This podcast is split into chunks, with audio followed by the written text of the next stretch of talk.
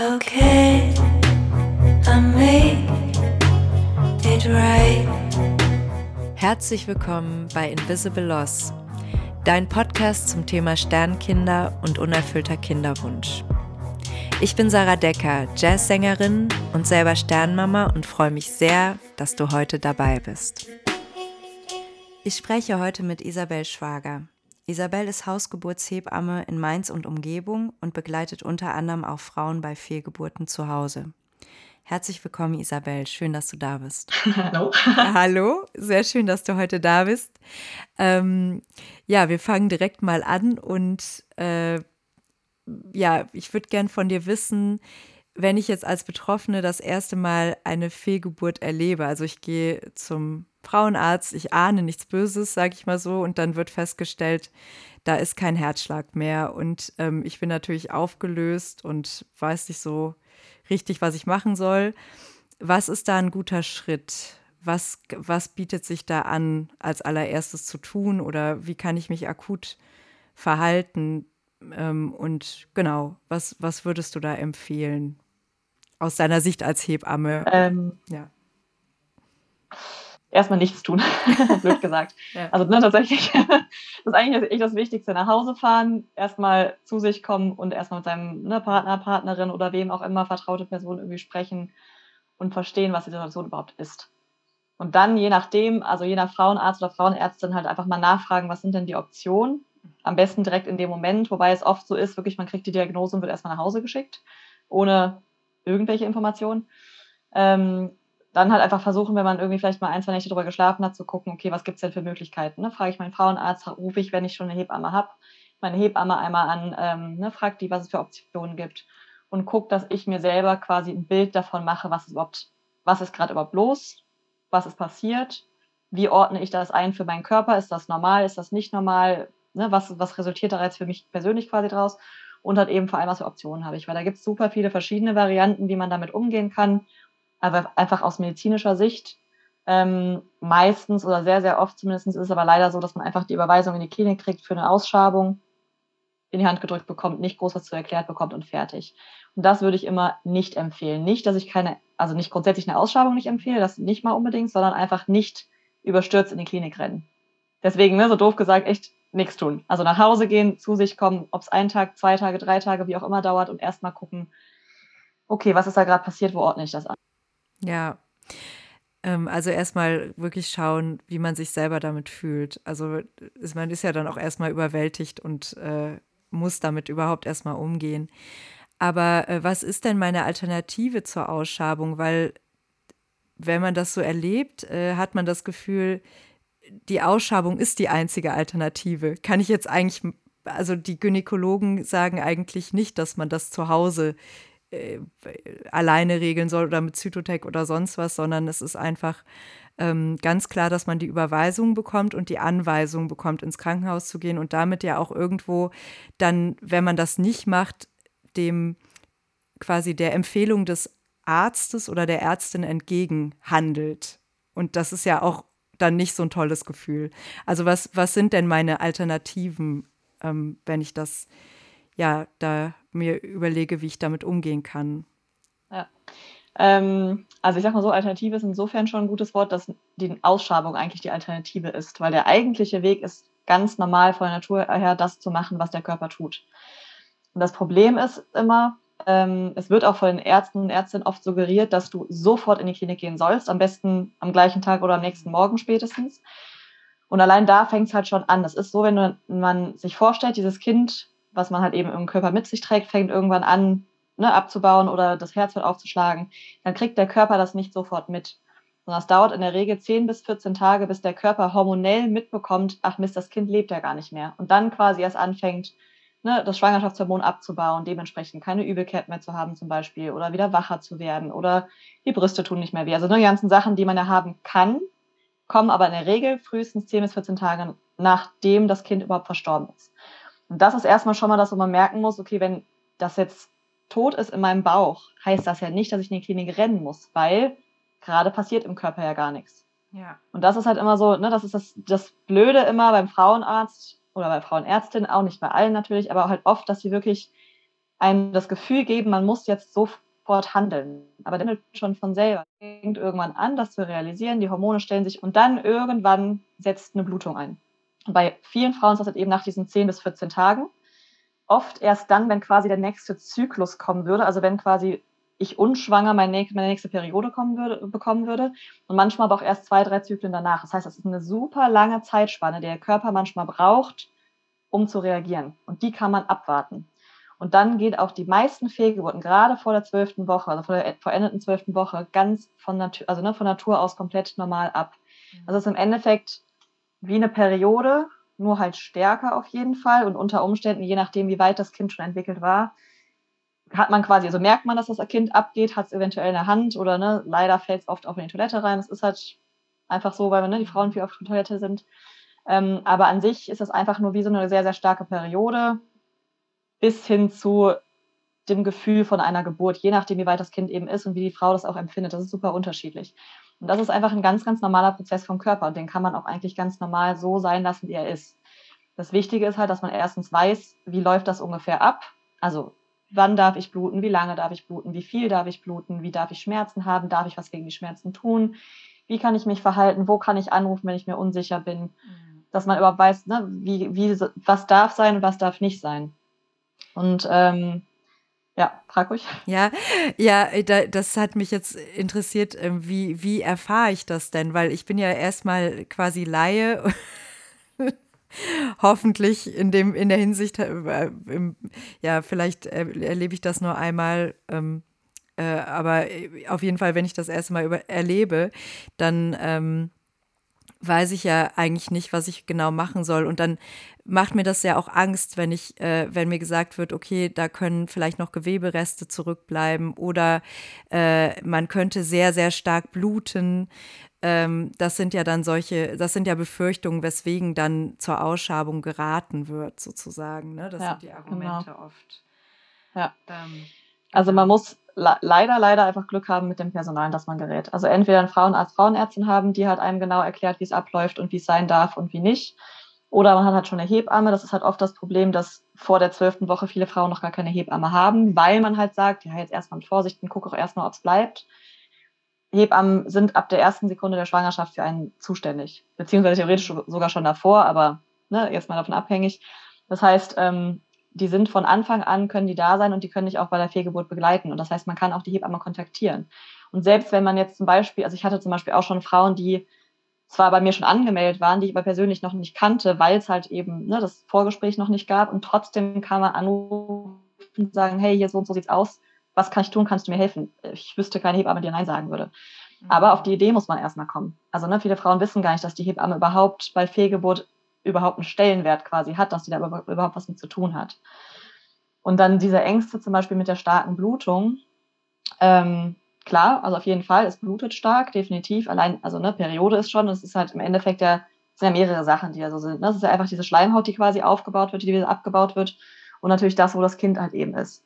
Aber das einfach einzuschätzen und mal den Verlauf erklärt zu bekommen, okay, es blutet, es blutet manchmal ein paar Tage, dann ist es meistens schwallartig und danach hört es fast auf. Und wenn man das einfach mal weiß, okay, es darf wirklich schwallartig bluten, aber es soll dann wieder aufhören, dann kann man ja anders mit umgehen, als wenn man dann in dem Moment denkt, so, ach du Jemini, was ist das denn jetzt? Und ne, diese Gewebsreste und Stücke ähm, vor der zwölften Woche sehr, sehr selten tatsächlich, weil die Plazenta ja noch gar nicht so richtig verwachsen ist. Kann trotzdem natürlich vorkommen, aber nur weil du eine, eine Fehlgeburt alleine oder unter Begleitung zu Hause ganz normal haben möchtest und ha hast, heißt das ja nicht, dass man nachher nicht kontrolliert. Mhm. Also es kann ja immer noch sein, dass du sagst, okay, ich habe die Fehlgeburt und ich dachte, das ist alles raus und dann sage ich, okay, ich gucke die nächsten Tage beim Frauenarzt nach, lass einen Ultraschall machen, schau nach, es ist doch noch was drin. Dann macht die Ausschreibung medizinisch, das ist ein medizinischer Grund, die Ausschreibung zu machen. Also das ist auch mal so dieser Trugschluss. Das heißt nicht, dass ich zwanghaft sage, geh nie wieder zum Frauenarzt und lass das nicht kontrollieren. Ja. Das sind ja zwei verschiedene Sachen. Also kontrollieren immer. Und entweder halt per Ultraschall, dass man halt einfach reinguckt und guckt, ob was ist. Mhm. Oder man misst diesen Beta-HCG-Wert, also das Schwangerschaftshormon, weil das wenn noch Reste drin sind, weiterhin höher ist als nicht schwanger. Das heißt, es sind quasi zwei Optionen, wie du gucken kannst, ob wirklich alles rausgekommen ist. Und das ist, wie gesagt, ja kein entweder oder. Also, ne, das heißt, ja. wenn du sagst, ich möchte das ne, zu Hause natürlich im Weg, du kannst dich erstens jederzeit umentscheiden und die Kontrolle nachher ist ja trotzdem da. Ja. Und äh, das ist schön, dass du das ansprichst, dass man als Frau eben auch die Möglichkeit hat oder auch einen Anspruch tatsächlich auf eine Hebamme hat, auch wenn man in Anführungsstrichen nur eine Fehlgeburt hat. Ähm, wie, äh, wie kommt das, dass Frauen davon so wenig wissen? Warum ist das äh, quasi überhaupt nicht und warum, warum wenden sich die wenigsten Frauen dann auch an eine Hebamme? Kannst du dir das erklären oder gibt es da irgendwie, ist das ein Kommunikationsproblem oder ein Wissensproblem oder also Informationsproblem? Also ich glaube, das sind ganz, ganz viele Pro Probleme zusammen quasi. Ähm, also definitiv ein Wissensproblem. Viele wissen es schlicht und ergreifend nicht. Also ich habe das zum Beispiel auch irgendwann in meinem Behandlungsvertrag, den ich mit den Frauen abschließe, direkt beim Vorgespräch steht auch explizit drin Betreuung bei Fehlgeburt. Und die sind alle so, was? Okay. Und in dem Moment natürlich auch oft viele, die es nicht wissen wollen, ne? weil klar, frisch schwanger, da will man das nicht hören, dass es das gibt. Ähm, genau, das heißt, ich versuche das denen da auch immer zu vermitteln, weil viele das wirklich einfach nicht wissen. Und wenn du dann halt eben Frauenarzt, Ärzte oder Frauenärztin hast, die ähm, das entweder auch nicht wissen, auch das gibt es, ähm, oder einfach davon nichts wissen wollen, weil sie halt sagen, nö, möchte ich nicht, ab in die Klinik mit dir und Ausschabung. Ne? Auch das ist natürlich, mhm. gibt es natürlich auch leider immer mal wieder. Dann, wie soll die Frau da drankommen, ohne dass sie zufällig eine Freundin hatte, die mal eine Fehlgeburt hatte, die hatte eine Hebamme, oder dass sie das zufällig in irgendeinem Forum liest, wenn die überhaupt in diesem Moment dazu kommt, sich an den Computer zu setzen und zu googeln. Also es ist ne, so eine Fehlgeburt, das ist ja von der Vorstellung her wie so eine absolute Notreaktion von dir selbst. Also du bist ja so in so einem Schockzustand und das ist zwar für dich selbst zwar nicht lebensbedrohlich, aber für dein Kind, und das ist ja für eine Mutter, ist das genauso lebensbedrohlich wie für sich, für sich selbst quasi. Das heißt, du bist in einem absoluten Alarmzustand, wo man nicht klar, also ne, klar denken kann. Mhm. Und da setzt du dich nicht an den Computer und sagst, okay, jetzt schaue ich doch erstmal, was habe ich denn für Optionen. Das wird wahrscheinlich ungefähr keine Frau tun. Und in der Gesellschaft ist halt Fehlgeburt ein absolutes Tabuthema. Das heißt, es spricht keiner drüber. Und ich meine, es ist grundsätzlich so, also bei uns Hebammen sind viele sowieso erstaunt, was wir alles so tun, was zum Beruf dazugehört. Also so wie, ihr macht auch Vorsorge, was und auch ihr Kurse und aha, ich dachte, das wäre nur die Geburt. Also grundsätzlich ist gefühlt der Hebammenberuf so ein Mysterium, wo keiner weiß, was wir genau wir tun. Ähm, und Fehlgeburt halt nochmal extremer, weil es einfach ein Tabuthema ist. Da spricht keiner drüber. Und ja, ja dementsprechend wissen das leider auch die Frauen nicht. Also gefühlt müsste das sowas sein, was jede Frau in der Pubertät mal erzählt bekommt. Was ja. tut denn die Hebamme und was gibt es denn ne, für Fehlgeburten und so weiter und so fort. Aber passiert nicht. Ja, ja, du hast auch äh, geschrieben äh, in deinen Notizen, dass man sich krank schreiben lassen soll. Ich glaube, also da, hinzu kommt noch, also dass es auf der einen Seite sehr tabuisiert ist und dass, äh, dass es eben auch als was Negatives oder etwas, was nicht funktioniert hat, gesehen wird. Ähm, worüber man dann halt auch nicht gerne sprechen will, weil man will ja, dass alles toll ist und alles funktioniert so. Ich glaube, das ist ein bisschen dieser Aspekt. Und auf der anderen Seite auch etwas, was nicht, also dadurch, dass es nicht thematisiert wird und darüber nicht wirklich informiert wird, auch nicht so ernst genommen wird. Also das ist so ein bisschen ja, okay, also so sogar wird einem oft suggeriert, man soll das dann einfach äh, machen und dann geht's weiter und dann kann man ja wieder schwanger werden. Ähm, was da psychisch dranhängt, ist überhaupt nicht, vielen überhaupt nicht klar. Also egal, ob das jetzt in der, weiß ich nicht, neunten Woche war oder in der, im, im vierten Monat oder sonst wie, ist es einfach schlimm.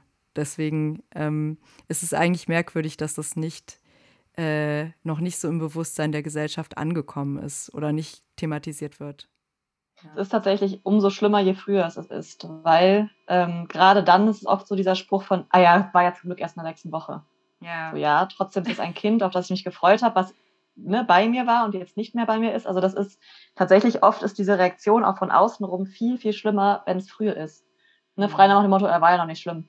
War ja noch, ne, ist ja der normale Zeitraum, wo es passiert. Also das weiß ja schon, das weiß komischerweise schon jeder, dass es vor der zwölften Woche normal ist. Ja. Aber dass es wirklich normal ist, eine ganz normale Reaktion vom Körper, das ist, also dann, ne, wie du sagst, das ist kein Fehler. Also eine Fehlgeburt, auch das Wort kommt ja nicht von fehlerhafter Geburt, sondern es fehlt das lebende Kind. Mhm. Das ist zum Beispiel auch ein total blöd gewählter Begriff, weil das als Fehler gesehen wird. Das ist es aber gar nicht. Das ist eine absolut gesunde Reaktion vom Körper zu, also der macht quasi ne, so ein, ich sag mal, so ein Check-up, blöd gesagt. Mhm. Ganz, also so das meiste ist so die siebte, achte Woche, da sind ja auch die allermeisten von den frühen quasi. Mhm. Äh, ne, dann macht der Körper einmal ein Check-up und kontrolliert quasi, ist alles in Ordnung. Entweder ja, super, dann geht die Schwangerschaft weiter. Nein, okay, dann lieber raus, damit, damit ich eine neue machen kann. Also das macht der Körper ja schon, dass er auch denkt, ne, zack, nächstes. Ja. Natürlich, die Natur ist auf Reproduktion getrimmt. Ja. ähm, aber insofern ist das eine total normale, gute physiologische Reaktion vom Körper. Und das ist aber halt nicht in den Köpfen drin. Mhm. Also ne, was du sagst, auch dieses Schuldgefühle und mein Körper hat was falsch gemacht und das stimmt schlicht und ergreifend nicht. Der Körper hat alles genau richtig gemacht. Ja. Ne, das ist mit dem Kind hat was nicht gestimmt. Das ist ganz normale Natur. Das gehört dazu. Die Natur kann nicht perfekt sein. Und dein Körper hat exakt perfekt richtig entschieden zu sagen, okay, dann stoße ich dieses Kind jetzt ab, damit wieder Platz für Neues ist. Ja, natürlich, im Endeffekt schon. Aber in dem Moment erstmal geht es um das Kind. Ja, ja, und es ist, äh, dass die körperliche Reaktion so funktioniert, was ja im Prinzip auch gesund ist für den Körper, dass er das äh, quasi so regeln kann, ähm, äh, macht ja die, den, die, den Verlust nicht kleiner oder die psychische Reaktion nicht äh, weniger schlimm, ne? Ähm, und ich glaube, das ist da, äh, das wird auch nicht so richtig bedacht. Ähm, und auch so dieses, also ne, das noch mir gerade einfällt mit diesem, was du meintest, dass es so was Falsches ist, wo man helfen muss. Ne? Also das ist ja auch dieses, dass man diese Überweisung bekommt, für Ausschabungen in die Klinik zu gehen. Das ist halt, also im Endeffekt ja auch eine, eine also so ein Ausdruck von, hier ist es falsch, wir retten dich. Mhm. Also ne, wir machen es wieder richtig, wir können dir dabei helfen. Dabei kann der Körper das selber. Mhm. Also ne, in aller Regel kriegt er das selber hin. Natürlich kann man nachhelfen und man kann auch selbst sagen, du, ich habe Gefühl, das Gefühl für mich ist es besser, dass wenn es jetzt sofort erledigt wird, dann kann man das natürlich machen. Wenn die Frau es selbst entscheidet, ist das mit Sicherheit auch die richtige Entscheidung für sie selber. Wenn sie das halt eben ne, mal nach ein paar Tagen kurz nachdenken entscheiden kann. Aber halt eben nicht dieses, hier, wir helfen dir, weil dein Körper hat es nicht hinbekommen. Ja, oder wir, wir, wir beseitigen oder wir beseitigen das Problem so ein bisschen. Ne? Genau, und danach so. ist alles super. Und ja. das so ist halt überhaupt nicht so. Ist es halt nicht, genau. Und also ich, ich habe selber, also als selber als Betroffene auch das Gefühl, das Wichtigste ist, ähm, dass man sich selber informieren und entscheiden kann, tatsächlich. Und wenn man dann das Gefühl hat, okay, ich will aber jetzt gerne diese Ausschabung machen, weil ich habe das Gefühl, das ist jetzt dran, dann kann man das ja machen. Und wenn man aber denkt, ich will das zu Hause regeln, weil es gibt ja auch andere Möglichkeiten, so wie zum Beispiel äh, mit Zytotech äh, quasi das einzuleiten, dass man das auch zeitlich ein bisschen kontrollieren kann.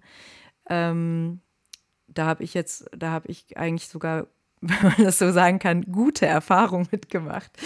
Aber ähm, das äh, ist einfach, ich glaube, das ist ganz wichtig, dass man als Frau das Gefühl bekommt, ich kann das selber entscheiden und es ist mein Körper und ich, ich habe die Möglichkeit, mich da zu informieren und zu entscheiden und nicht einfach nur jetzt schnell weg mit dem Problem und äh, dann, dann merkt keiner. Genau, so nach dem Motto, dann geht's weiter, dann ist das eine saubere Lösung, ja? Also ja, ja. das wird ja dann auch so ein bisschen suggeriert. Ja. ja, total. Und das ist einfach, du kannst das Problem nicht lösen, das Problem ist da. Ja. Das ist einfach so. Aber es macht schon, also es ist ja ganz oft egal, jetzt ob es das Kind ist oder sonst wer, also ne, nach einem Todesfall ist ja immer so dieses Ohnmachtsgefühl. Mhm. Und das ist einfach wirklich, wenn du selber entscheiden kannst, was dann geschieht, dann ist zwar natürlich dieses Ohnmächtige im Sinne von, dass da ne, jemand gestorben ist, zwar nicht weg und dass man einen Verlust hat, aber es ist ja trotzdem nochmal ein ganz anderes Gefühl, wenn alle weiteren Schritte von dir selbst entscheiden werden können entschieden werden können. also, ne, wenn du quasi, also ne, die Ohnmacht einfach selber wegnimmst. Weil klar, das eine ist, da hast du keine Macht drüber, das kannst du nicht ändern, aber du kannst, du hast eine Macht darüber, was halt in Folgen passiert. Und wie gesagt, das heißt ja auch nicht, also ne, selbst wenn du sagst, ich warte erst nach einem Zyklus entscheidest, boah, ich will nicht mehr warten, ich nehme doch die Zytotec oder sogar direkt die Ausschabung, mhm. dann ist das deine Entscheidung, dann ist dieses Ohnmachtsgefühl einfach weg. Ja. Und das ist halt das, was wirklich auch langfristig psychologisch echt für die Frauen sehr anstrengend sein kann und wirklich auch zu, also es gibt jetzt tatsächlich letztes, vorletztes Jahr eine Untersuchung auch von ähm, Jessica Farron hat es gemacht, 2019 war es irgendwie eine Untersuchung, dass jede fünfte bis sechste Frau nach Fehlgeburt, ungefähr neun Monate danach, immer noch Angststörungszustände oder ne, Zeichen von posttraumatischer Belastungsstörung hat. Und das ist halt genau das, was du sagst. Ne? Man behebt den Fehler, macht es weg und dann ist nichts gewesen. Das ist halt einfach nicht so. Mhm je mehr, also ne, das gibt es auch von, wird halt, also ist auch mit untersucht, dass du quasi je mehr die Frau selbst entscheiden kann, desto weniger hat sie das im Nachhinein überhaupt. Das ist, glaube ich, letztendlich genau das gleiche wie bei einer Geburt, die ne, mit einem gesunden, glücklichen Kind, alles ist super. Auch da ist es so, wenn die Geburt gut verlaufen ist, geht die Gefä Ge Frau da super gestärkt raus und kann ne, als gestärkte Frau, neues Selbstbewusstsein, sich besser kennengelernt haben.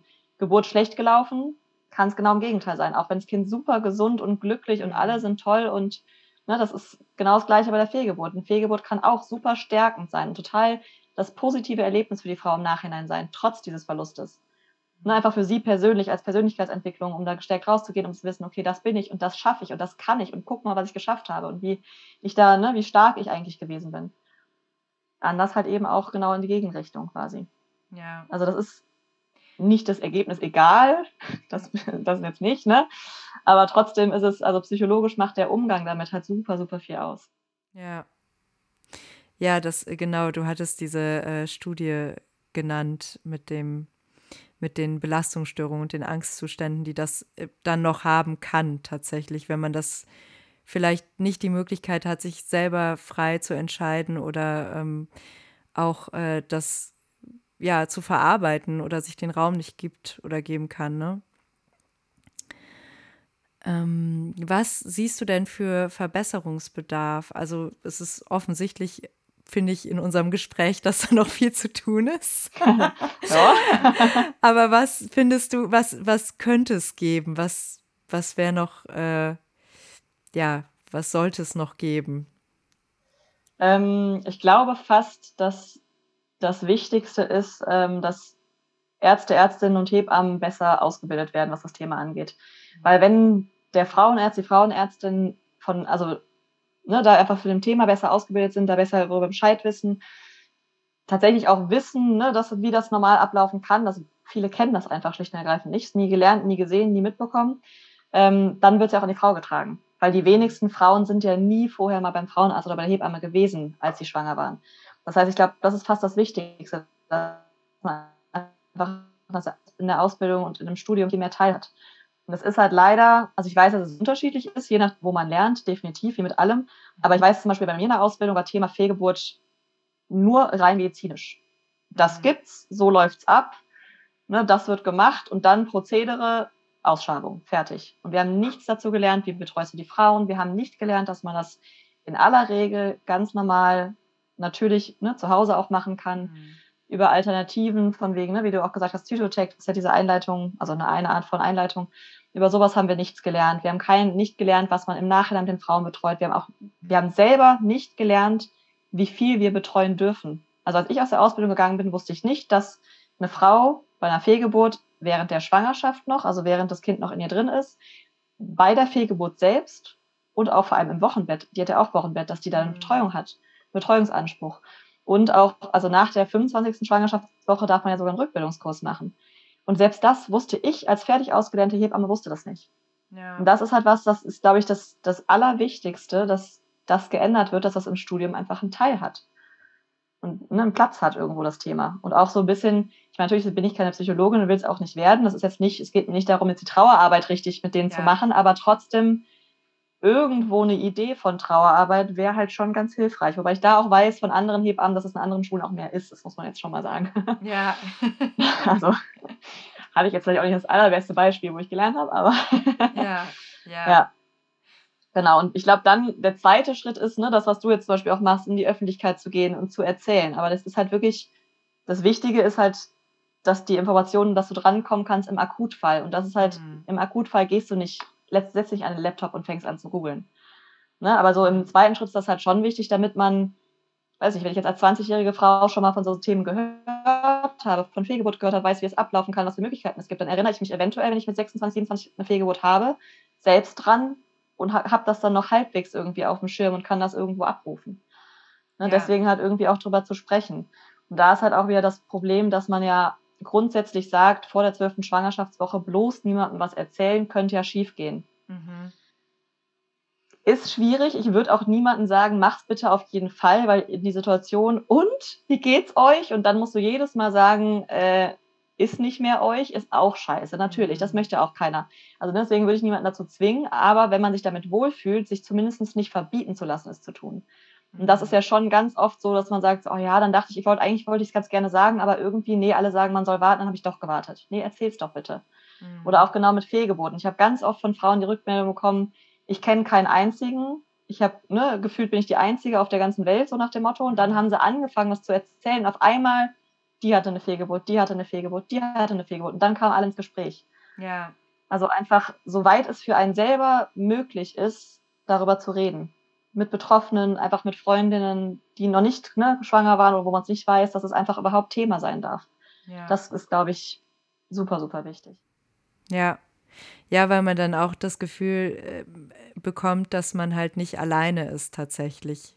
Äh, das, das ist aber auch irgendwie ja merkwürdig, dass es, dass man das überhaupt hat, weil es ja einfach äh, nachgewiesen ist, dass jede siebte Frau mindestens mal eine Fehlgeburt hat. Und ähm, das ist ja jetzt nicht wenig und deswegen ist es eben so, äh, ja, eigentlich krass, dass man trotzdem das Gefühl hat, man ist alleine auf der Welt tatsächlich in dem Moment, weil darüber halt so wenig gesprochen wird und es überhaupt nicht kommuniziert wird. Ähm, ist natürlich ja auch jetzt nicht äh, wie, wenn man, wenn man ein lebendes Kind bekommt, was glücklich ist und was gesund ist, ist natürlich eine tolle Nachricht, ja. Und eine Fehlgeburt ist halt eher so der Downer.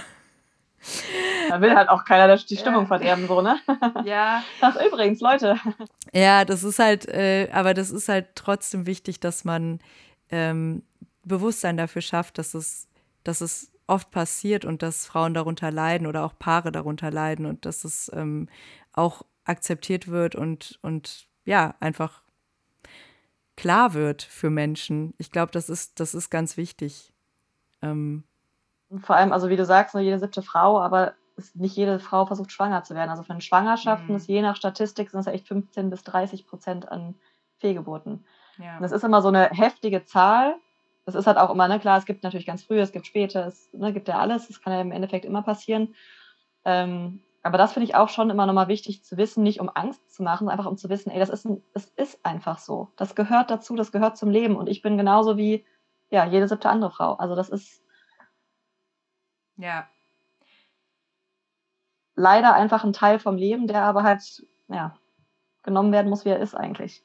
Ja, ja, man kann das nicht äh, verändern oder rückgängig machen. Aber es ist halt gut zu wissen, dass man nicht, äh, ich glaube, ganz viel hat dann mit dem Anspruch zu tun, dass man äh, funktionieren will oder dass man will, dass alles richtig läuft und so. Und, und vielleicht gar nicht nur mit der Fehlgeburt an sich, sondern einfach mit der Symbolik, die das auch hat. Ja. Ähm, sag doch noch mal kurz, was Betroffene ähm, ja, was, wo, wo können die sich hinwenden? Also du hattest hier so eine Liste gemacht, die fand ich ganz schön. Was gibt es überhaupt für Möglichkeiten? Das fand ich sehr schön, diese Liste zu sehen. Genau, also es gibt, ähm, ist natürlich total regional unterschiedlich. Ich habe jetzt mal so, ne, was ist jetzt bei mir, also ich arbeite ja in Mainz und Umgebung ähm, und hier gibt es verschiedene Angebote. Also erstens, wie gesagt, gibt es immer mal wieder Hebammen, die es auch sich, ich sag mal, auf die Homepage schreiben oder auch ähm, extra Kurse nur für Sternenmamas, also ne, Sternenmama, so nennt man ja die Mamas von verstorbenen Kindern, also von in der Schwangerschaft oder um Geburt herum verstorbenen Kindern, ähm, die extra da Kurse und Angebote machen. Und dann gibt's halt auch zum Beispiel noch ähm, bei uns in der Nähe, also es ist dann in Wiesbaden in dem Fall, gibt's welche, die äh, nennen, nennen sich Elternkind Trauer. Und das ist halt eben ein Verband, Verein. Weiß ich gerade nicht. Ja. ähm, genau, ähm, die halt eben wirklich psychologisch auch damit arbeiten. Ne? Das heißt, es sind wirklich teilweise Psychologen oder teilweise auch eben ähm, Coaches und sowas unterschiedliche, die halt wirklich sich explizit darauf spezialisiert haben, mit Eltern zu arbeiten, die Kinder verloren haben. Ganz egal, ob das eine frühe Fehlgeburt gewesen ist, eine späte Fehlgeburt, ob das Nachgeburt ist, ob das ein paar Jahre nach, also ne, bei einem einfach mhm. größeren Kind gewesen ist. Oder auch tatsächlich auch bei Abbrüchen, auch das ist super wichtig, weil nur weil man sich selbst dazu entschieden hat, heißt das nicht, dass man nicht trauern darf. Das ist ja auch nochmal so ein, ja. noch so, noch so ein Thema. Guck mal, hatten wir bisher noch nicht. Ja. genau, also, ne, also auch mit denen arbeiten die zum Beispiel. Ähm, dann gibt es bei uns auch in Wiesbaden, irgendwie meins, weiß ich auch nicht, äh, ist eine Lücke. Genau, ähm, Bärenherz heißen die, die begleiten halt auch trauernd, aber auch, auch wichtig, palliativ, zum Beispiel bei Kindern, die halt, wo man weiß, dass sie sterben werden, mhm. ne, dass mhm. man die halt eben betreut nach der Geburt, ähm, mit Schmerzmitteln, je nachdem, was sie halt eben brauchen, damit die halt einfach ne, einen schönen Tod haben können. Ja. So schön wie ein Tod sein kann. Ähm, genau, dann gibt es Sternkindfotografen, die gibt es, würde ich jetzt mal frech behaupten, wahrscheinlich in jeder Stadt inzwischen. Das heißt, es sind wirklich mhm. Fotografen, die auch 24-7 arbeiten, damit sie sofort kommen können und Fotos machen können vom Kind. Mhm. Und das ist so eine Sache, das schreckt viele Leute erstmal ab, die gar keine Berührung damit haben. Ja. Ähm, ne, so dieser Gedanke, ich mache doch nicht Foto, Fotos von einem, von einem toten Kind. Mhm. Aber erstens, es heißt nicht, dass du sie nachher angucken musst, aber du hast sie. Du hast die Möglichkeit. Mhm. Das ist eine. Und das andere ist, es ist letztendlich immer noch das Kind dieser Eltern. Und die machen unglaublich schöne Kinder, äh, Kinderfotos. Also das ist wirklich, ne, die, die richten die Kinder her, die ziehen die Kinder an. Das ist, die wissen auch ne, natürlich, wie sie es machen müssen, damit es auch, auch schön aussieht. Ähm, und das sind einfach Fotos, die sind unbezahlbar und die kann man nicht nachholen. Mhm. Und deswegen würde ich, wenn man da jetzt nicht eine komplette Abneigung hat, zum Beispiel immer bei Kindern, die, wo, die halt später, also klar, in der siebten Woche, da kannst du kein Foto machen, ja. da ist einfach nichts, wovon du ein Foto machen kannst. Aber ne, bei mhm. späteren Fehlgeburten oder Totgeburten, dass man sowas zum Beispiel halt auch in Anspruch nimmt, weil die oft sogar oder meistens, glaube ich, tatsächlich sogar ähm, arbeiten die auch ehrenamtlich, ne? aber weil die halt wirklich jederzeit kommen können, die Fotos machen, die stecken den Umschlag und entweder du machst den Umschlag auf oder du lässt ihn zu. Ja. Aber du hast die Möglichkeit dazu. Und es ist ganz wichtig für, für die Eltern, die Möglichkeit zu haben, das Kind zu sehen. Mhm. Also ne, auch das ist so ein Ding, ne? Also dieses erstmal diesen Schock und dann erstmal das Kind sehen wollen. Aber ich habe tatsächlich, also bei einer Psychologin mal eine, ähm, eine Fortbildung gemacht, so genau zu dem Thema eben. Die ist auch von dieser Elternkind-Trauerverein oder Verband. Mhm. Ähm, und sie meinte auch, sie hatte bisher noch nie Eltern, die es bereut haben, das Kind zu, also gesehen zu haben, aber schon massenhaft Eltern, die es bereut haben, das Kind nicht gesehen zu haben. Und ich glaube, so muss man es wirklich sehen, auch genau mit den Fotos. Du kannst sie im Umschlag lassen, 20 Jahre später aufmachen oder du kannst sie nie aufmachen oder du guckst sie dir am nächsten Tag an. Ja. Na, solche Sachen, genau. Ähm, ja, und sonst muss man halt wirklich mal sich einfach umgucken. Also das sind jetzt so die, die ich hier in der Gegend kenne. Ja. Ähm, oft gibt es auch von so ne, Pro Familia oder ähm, Sozialdienst katholischer Frauen, das gibt es ja in vielen Städten, ne, solche immer wieder Angebote. Also da muss man sich halt leider wirklich mal durchgoogeln und gucken, was es in seiner Region so gibt. Genau. Oder halt eben bei Hebammen nachschauen, nachfragen. Genau. Genau.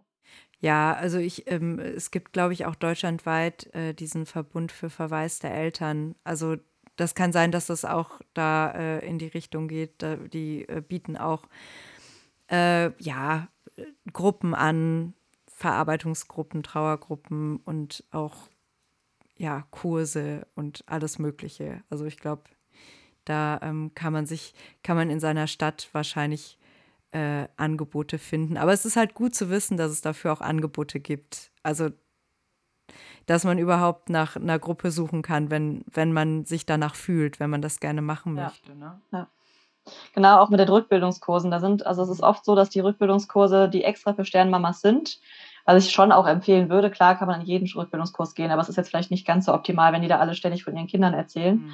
Ähm, und es gibt auch welche, die es dann kombinieren, dass sie quasi eine Stunde Rückbildung machen und dann eine Stunde halt einfach Gesprächsgruppe mit den ne, Müttern, die halt dann zusammensitzen und die dann alle erzählen können und sich austauschen können. Mhm. Und das dann halt eben über einen Zeitraum von acht Wochen, zehn Wochen, sieben Wochen, je nachdem. Also ne, auch solche Sachen gibt es. Das finde ich immer eine super schöne Kombination, weil du dort wirklich mit anderen Müttern zusammen bist, die in der nicht selben Situation, aber in einer sehr ähnlichen Situation und vor allem auch zum gleichen Zeitpunkt sind und dann ne, so mhm. dich sehr gut einfach austauschen kannst. Ja. Und äh, sag nochmal, ab wann man Rückbildung machen sollte? Ab welcher Woche ab? Also ab der wenn es die 25. Woche war, ab mhm. dann wird es bezahlt. Mhm. Du kannst das jederzeit machen, aber es wird halt nicht bezahlt von den Krankenkassen. Ja. Theoretisch, das ist halt immer so eine Sache. Ich meine, theoretisch ist auch, wenn du in der 20. Woche ein Kind verlierst, hat dein Körper schon unglaublich viele Veränderungen durchgemacht. Mhm. Von daher ist es theoretisch immer empfehlenswert, es wird nur nicht bezahlt. Ja. Ne, und wenn man jetzt in der sechsten Woche eine Fehlgeburt hatte und das Gefühl hat, so, ey, da hat sich noch gar nicht groß viel getan, habe ich jetzt auch keinen Nerv zu, dann muss man es auch nicht machen. Das ist dann mhm. Ne, das ist dann auch Quatsch. Klar, das, das ist so. Aber letztendlich, also können tut man es immer. Genau. Aber Anspruch hat man ab, also 25. Woche ist ja 24 plus 0, ne? ab dann mhm. quasi hat man Anspruch drauf. Ja. Und das finde ich schon auch wichtig zu wissen, weil da sieht man schon auch, wie wichtig das ist. Das ist trotzdem eine Schwangerschaft, trotzdem eine Geburt. Mhm. Das hat ja. nichts damit zu tun, ob das Kind nachher gelebt hat oder nicht. Ja. Ja, es ist, es ist ja auch dann, selbst wenn es früh ist, ähm, auch nicht einfach nur eine Periode, sondern es ist ja ein ganz anderes Gefühl, der Muttermund geht auf und so weiter. Also es ist ja alles, alles quasi dabei, auch wenn es noch ganz klein ist, ne? Ja. Genau, es ist, also ich glaube, es ist so von den Beschreibungen her, es ist zwischen Periode und Geburt alles dabei. Ja. Also, ne, so wie die Frau das empfindet, wie es abläuft, äh, wie viel Blut es ist, ne, wie die Wehen quasi sind, ob es wirklich als Wehen empfunden wird oder eben nur als ein Ziehen, als ein Periodenschmerz. Das ist, ich glaube, eine Fehlgeburt ist wirklich vom Spektrum Periode bis Geburt. Und das kann alles dabei sein. Ja, ja, und wie du richtig sagst, kommt es eben auch darauf an, wie man selber das empfindet. Also hat man sich das gewünscht, äh, ein Kind zu bekommen zum Beispiel? Oder wie, wie viel hat man schon gespürt und wie hat man sich darauf vorbereitet? Wie stark ist dieses Gefühl einfach, dass man Mutter wird? Ne? Also das ist halt auch, äh, hat dann, glaube ich, auch super viel mit dem Verlust zu tun. Ähm, ja, cool. Ach doch, eine Sache fällt mir noch ein hier ja. zu rechtlichen Grundlagen. Ähm, ja. Also das eine ist ne, Anspruch auf eine Hebamme und so. Das andere ist, es gibt Frauen, denen ist das vollkommen egal. Es gibt Frauen, denen ist es aber auch wichtig. Es ist so, dass man ähm, die Kinder, die über 500 Gramm wiegen, also es ist schon so, ne? Mhm. Ich sag mal ab der 24, 25, 26. Woche so um, die, um den Dreh rum, ähm, da hat man eine Meldepflicht. Das heißt, es wird angemeldet als Geburt, als Kind, was gestorben ist und ne, ist quasi im Register aufgenommen so. Ja. Ähm, vorher hat man keine Meldepflicht, aber man darf es melden. Und es gibt Eltern, denen ist das unglaublich wichtig, dass ihr Kind einfach faktisch auf dem Papier existiert hat. Mhm. Und dass man dann halt eben nicht sagt, ah nee, war ja so klein, kann ich nicht machen, sondern man darf es machen.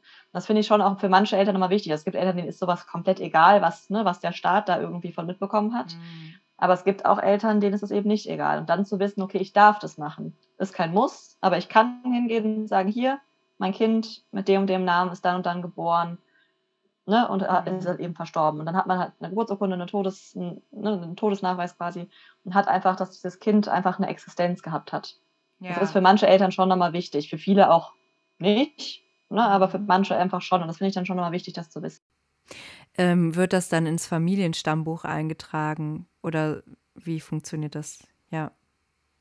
Ja, ja, genau. Also es ist letztendlich dann wirklich eine Geburt wie jeder andere, nur dass das Kind dann halt eben auch direkt oder je nachdem wann verstorben ist. Ja. Ja, das ist, das, das kann auch sehr wichtig sein, auf jeden Fall, wenn man das, also dass man das Recht hat, das eintragen zu lassen. Das ist irgendwie schon wichtig. Ja. Ähm, äh, es gewinnt damit halt schon nochmal an Bedeutung. Ne? Also gerade ja. wenn man so sagt, gesellschaftlich ist das einfach egal und ist doch, ne, war doch früh und mach halt neu mhm. gewinnt schon nochmal sehr an Bedeutung, wenn man sagt, ja, du kannst es jetzt eintragen lassen, das ist ein staatlich anerkannter Mensch gewesen und mhm. kann schon nochmal ja, von Bedeutung sein für die Eltern einfach. Ja.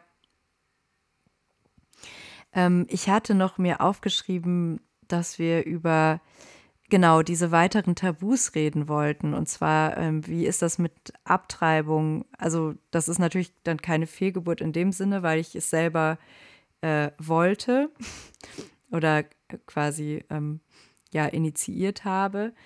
Äh, aber das, das hat, du sagst, es hat ähnliche oder es hat auch äh, psychische Belastungen, die es mit sich bringt und natürlich auch körperliche Belastungen, die, die gleichen eigentlich wie bei, bei einer Fehlgeburt wahrscheinlich, denke ich. Wie, wie ja. ist das da? Also Genau, also letztendlich genau wie bei Fehlgeburt, je nachdem wie früh. Also ne, ne, ne, wenn man jetzt einen Abbruch hat in der fünften Woche, ist das was anderes als ein Abbruch in der knapp zwölften Woche. Ähm, und du sagst zwar, ne, es ist freiwillig, natürlich, theoretisch schon. Praktisch ist es natürlich schon oft, dass die, die Umstände einen dazu zwingen. Ja. Dass man die Entscheidung zwar fällt, aber man darf nie vergessen, ich glaube, die wenigsten Frauen sagen, oh, gerade keinen Bock drauf, komm, mach weg.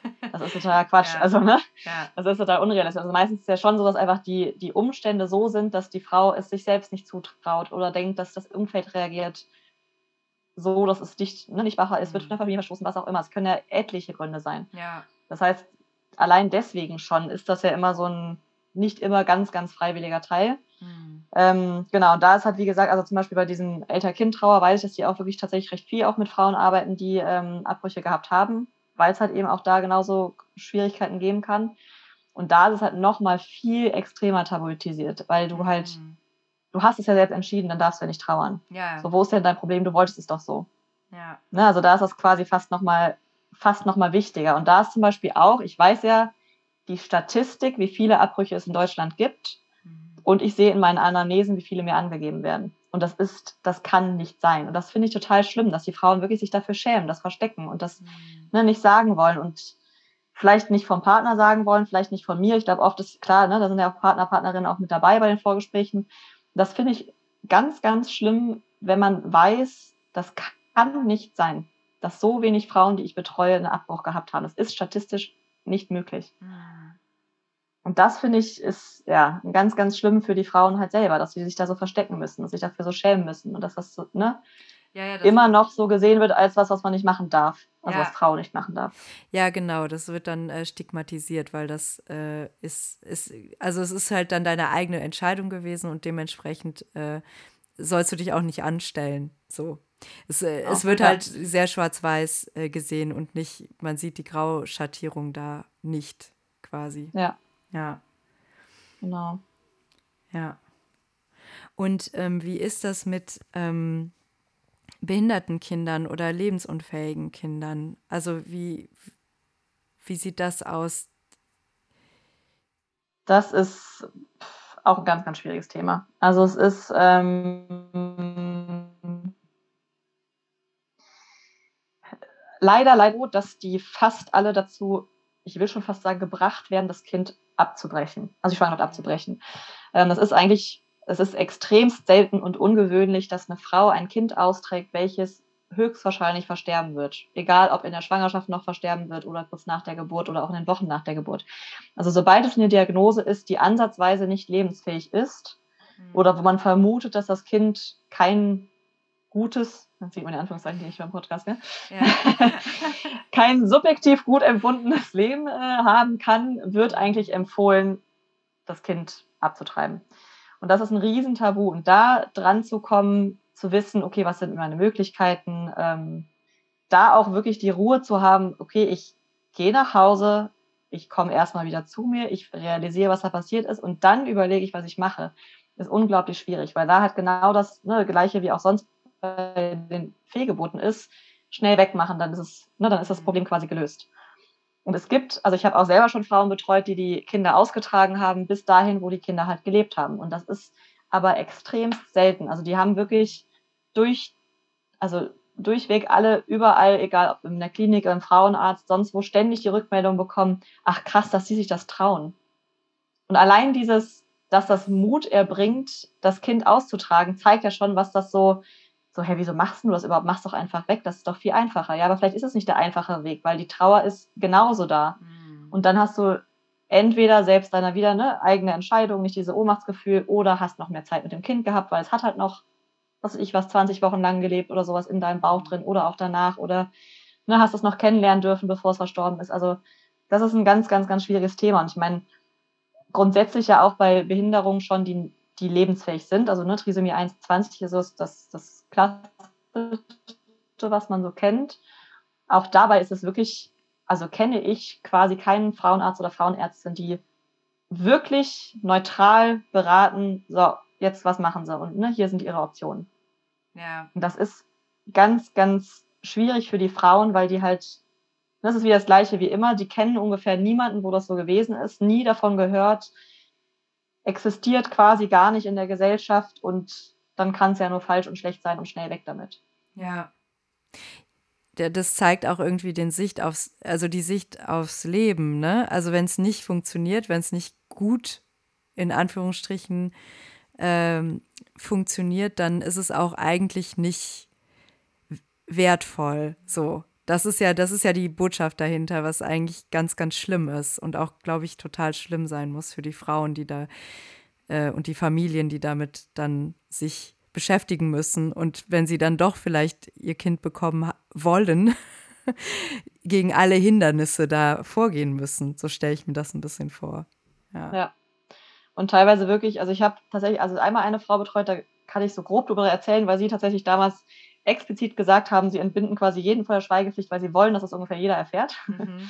ne, was gewesen ist und wie es gewesen ist. Und die haben wirklich damals das Kind, das hatte also eine also auch eine, eine ähm, Chromosomenstörung, die einfach nicht lebensfähig ist. Und die haben sich jetzt so entschieden, das Kind eben auszutragen und halt eben so lange ne, leben zu lassen, wie es eben leben möchte. Und ähm, die haben tatsächlich auch Frauenarzt wechseln müssen, also müssen im Sinne von ne, aus dem eigenen Gefühl heraus, weil der die Entscheidung nicht mitgetragen hat.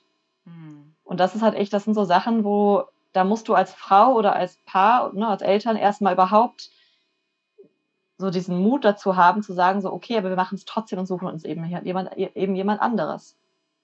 Ja. Und nicht zu sagen, so, ach, vielleicht ist es dann ja doch das Richtige, vielleicht ist es ja wirklich gefährlich, natürlich Quatsch, das ist einfach nur ein Kind, was in dir drin ist, ne? aber so, dass das, das, was halt irgendwie halt eben suggeriert wird. Und da halt wirklich zu sagen, okay, alles klar, ich suche mir jetzt eben die anderen und ich suche mir eben eine Hebamme, die mich begleitet und in dem Fall halt auch ein Palliativteam, die halt wirklich rufbereit waren, mit nach Hause gekommen sind zur Hausgeburt, damit sie das Kind dort betreuen können. So Möglichkeiten gibt es alles. Mhm. Aber das weißt du erstmal nicht. Du stehst erstmal da, kriegst gesagt, ja, das wird in der Regel weggemacht und fertig ist. Ja, ja. Mhm. Ja. Ja, das ist, äh, es ist ganz schwierig auf jeden Fall. Ein ganz krasses Thema. Auch nicht. Ja, total. Ja. Und klar, es ist ne, wie mit allem, man darf auch nicht verallgemeinern. Natürlich gibt es auch genauso bestimmt Frauenärzte, Frauenärztinnen, die da super toll reagieren. Also das mhm. ist halt, ist halt das, was ich halt mitbekommen habe bisher. Ähm, genau.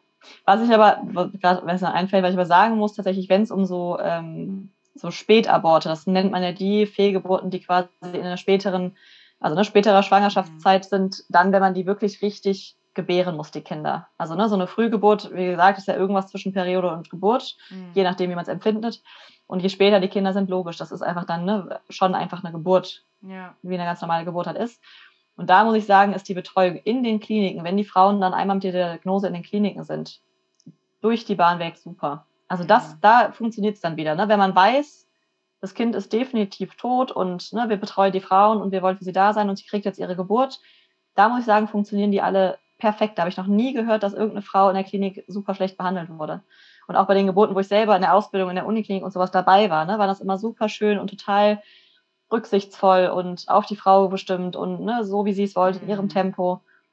Also da ist die Betreuung schon immer super. Aber das, ich habe das Gefühl, so dieses Dazwischen ja. ist halt so dieses Ungewisse, wo man denkt, man könnte handeln, aber eigentlich kannst du eh nicht handeln. Und ja, ja es sind diese, diese Grauzonen, wo, ja, wo dann einfach nicht so viel Klarheit herrscht und dann verschiedene Ideen dazu äh, ja, einem gegeben werden.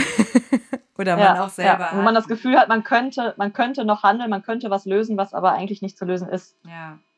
ja. Und ne, während später, wenn das Kind halt eben schon tot ist, was da weiß man, man kann eh nicht mehr handeln. Also macht man dann alles genauso, wie die Frau es möchte. Also das ist mal so ein bisschen mein Eindruck. Ja, ja. So, dieser Spielraum dazwischen ist halt auch Spielraum, um ja, etwas zu überstürzen, sagen wir es mal so. Was mir gerade noch einfällt, ähm, hier, was ja eine andere Sache, das haben wir jetzt gar nicht angesprochen, das ist vielleicht auch nicht, auch nicht so klug, das aber wegzulassen. Was ja oft so ge oder gesagt wird, ist ja auch, dass ähm, man so eine Gefahr von Infektionen zum Beispiel hat. Ja. Ne, so, das eine ist ja die Blutung, man könnte ja verbluten, das andere ist ja, äh, ne, ist ein Reste drin, ja. genau, das kann sich dann zu Krebs entwickeln. Und das dritte ist ja quasi die ähm, Gefahr von Infektion. Und das ist einfach aus der Zeit kommt, wo es noch dieses Wochenbettfieber und sowas gab, weil die Ärzte quasi erst ne, an Leichen rumgeschnippelt haben und dann zurückgegangen sind in den Kreissaal oder Wochenbettstationen ähm, und dort quasi weitergearbeitet hat. Da gab es ja ganz extrem auf einmal dieses Kindsbettfieber, was so hoch kam. Und ähm, tatsächlich ist inzwischen statistisch gesehen Infektionen eigentlich gibt es nicht. Es sei denn, die Fehlgeburt kommt auf der, aufgrund einer Infektion zustande. Aber selbst das ist so extrem selten, dass es eigentlich zu vernachlässigen ist. Ja, okay. Ja, gut. Und das, das ist also ne, noch so ein, ja, es hat noch so ein Punkt, wo man halt echt, ne, die Ärzte sagen immer, ja, böse, böse und es könnte eine Infektion auftreten. Tut's nicht. Es ist schlicht und ergreifend nicht so. Und es steht aber leider in allen Lehrbüchern immer noch drin. Aber ne, so statistisch gesehen und wenn man sich die Studien anguckt aus den letzten, keine Ahnung, wahrscheinlich 20 Jahren schon, mhm. das dauert ja aber als ewig, bis das irgendwie ankommt, ist, passiert das einfach nicht, weil im Endeffekt ist das einfach nur ein Kind, was tot ist. Das ist ja nicht vergiftet oder da ist ja nichts, ja. da ist ja nichts dran. Das ist in einer, immer noch in der Fruchthöhle, das ist immer noch ein steriler, geschützter Raum. Ja. Ja. Ja.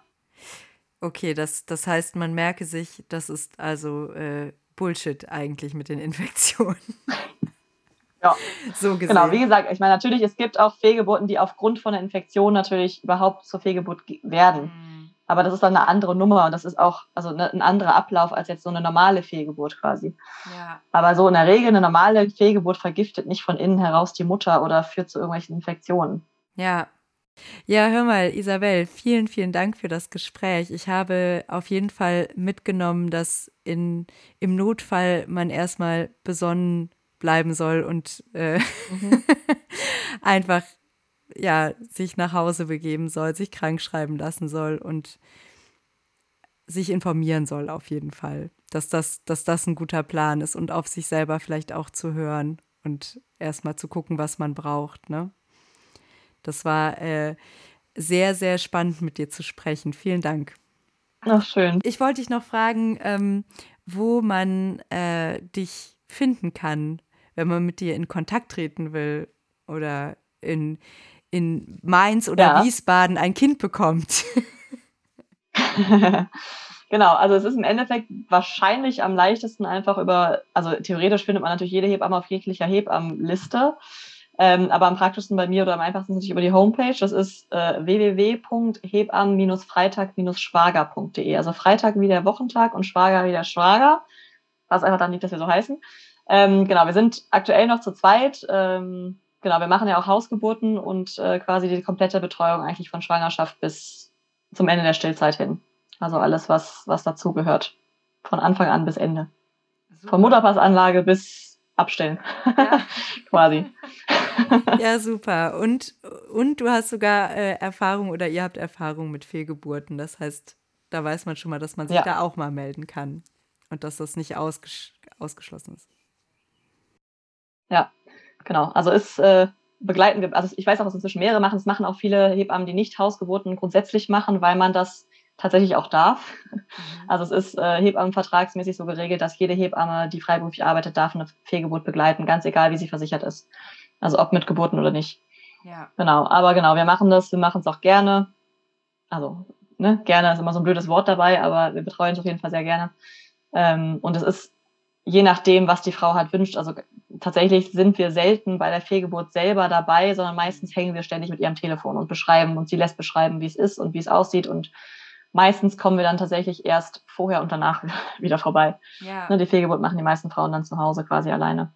Ja, aber das ist doch, das ist doch toll, wenn man in dem Moment auch eine Ansprechpartnerin hat.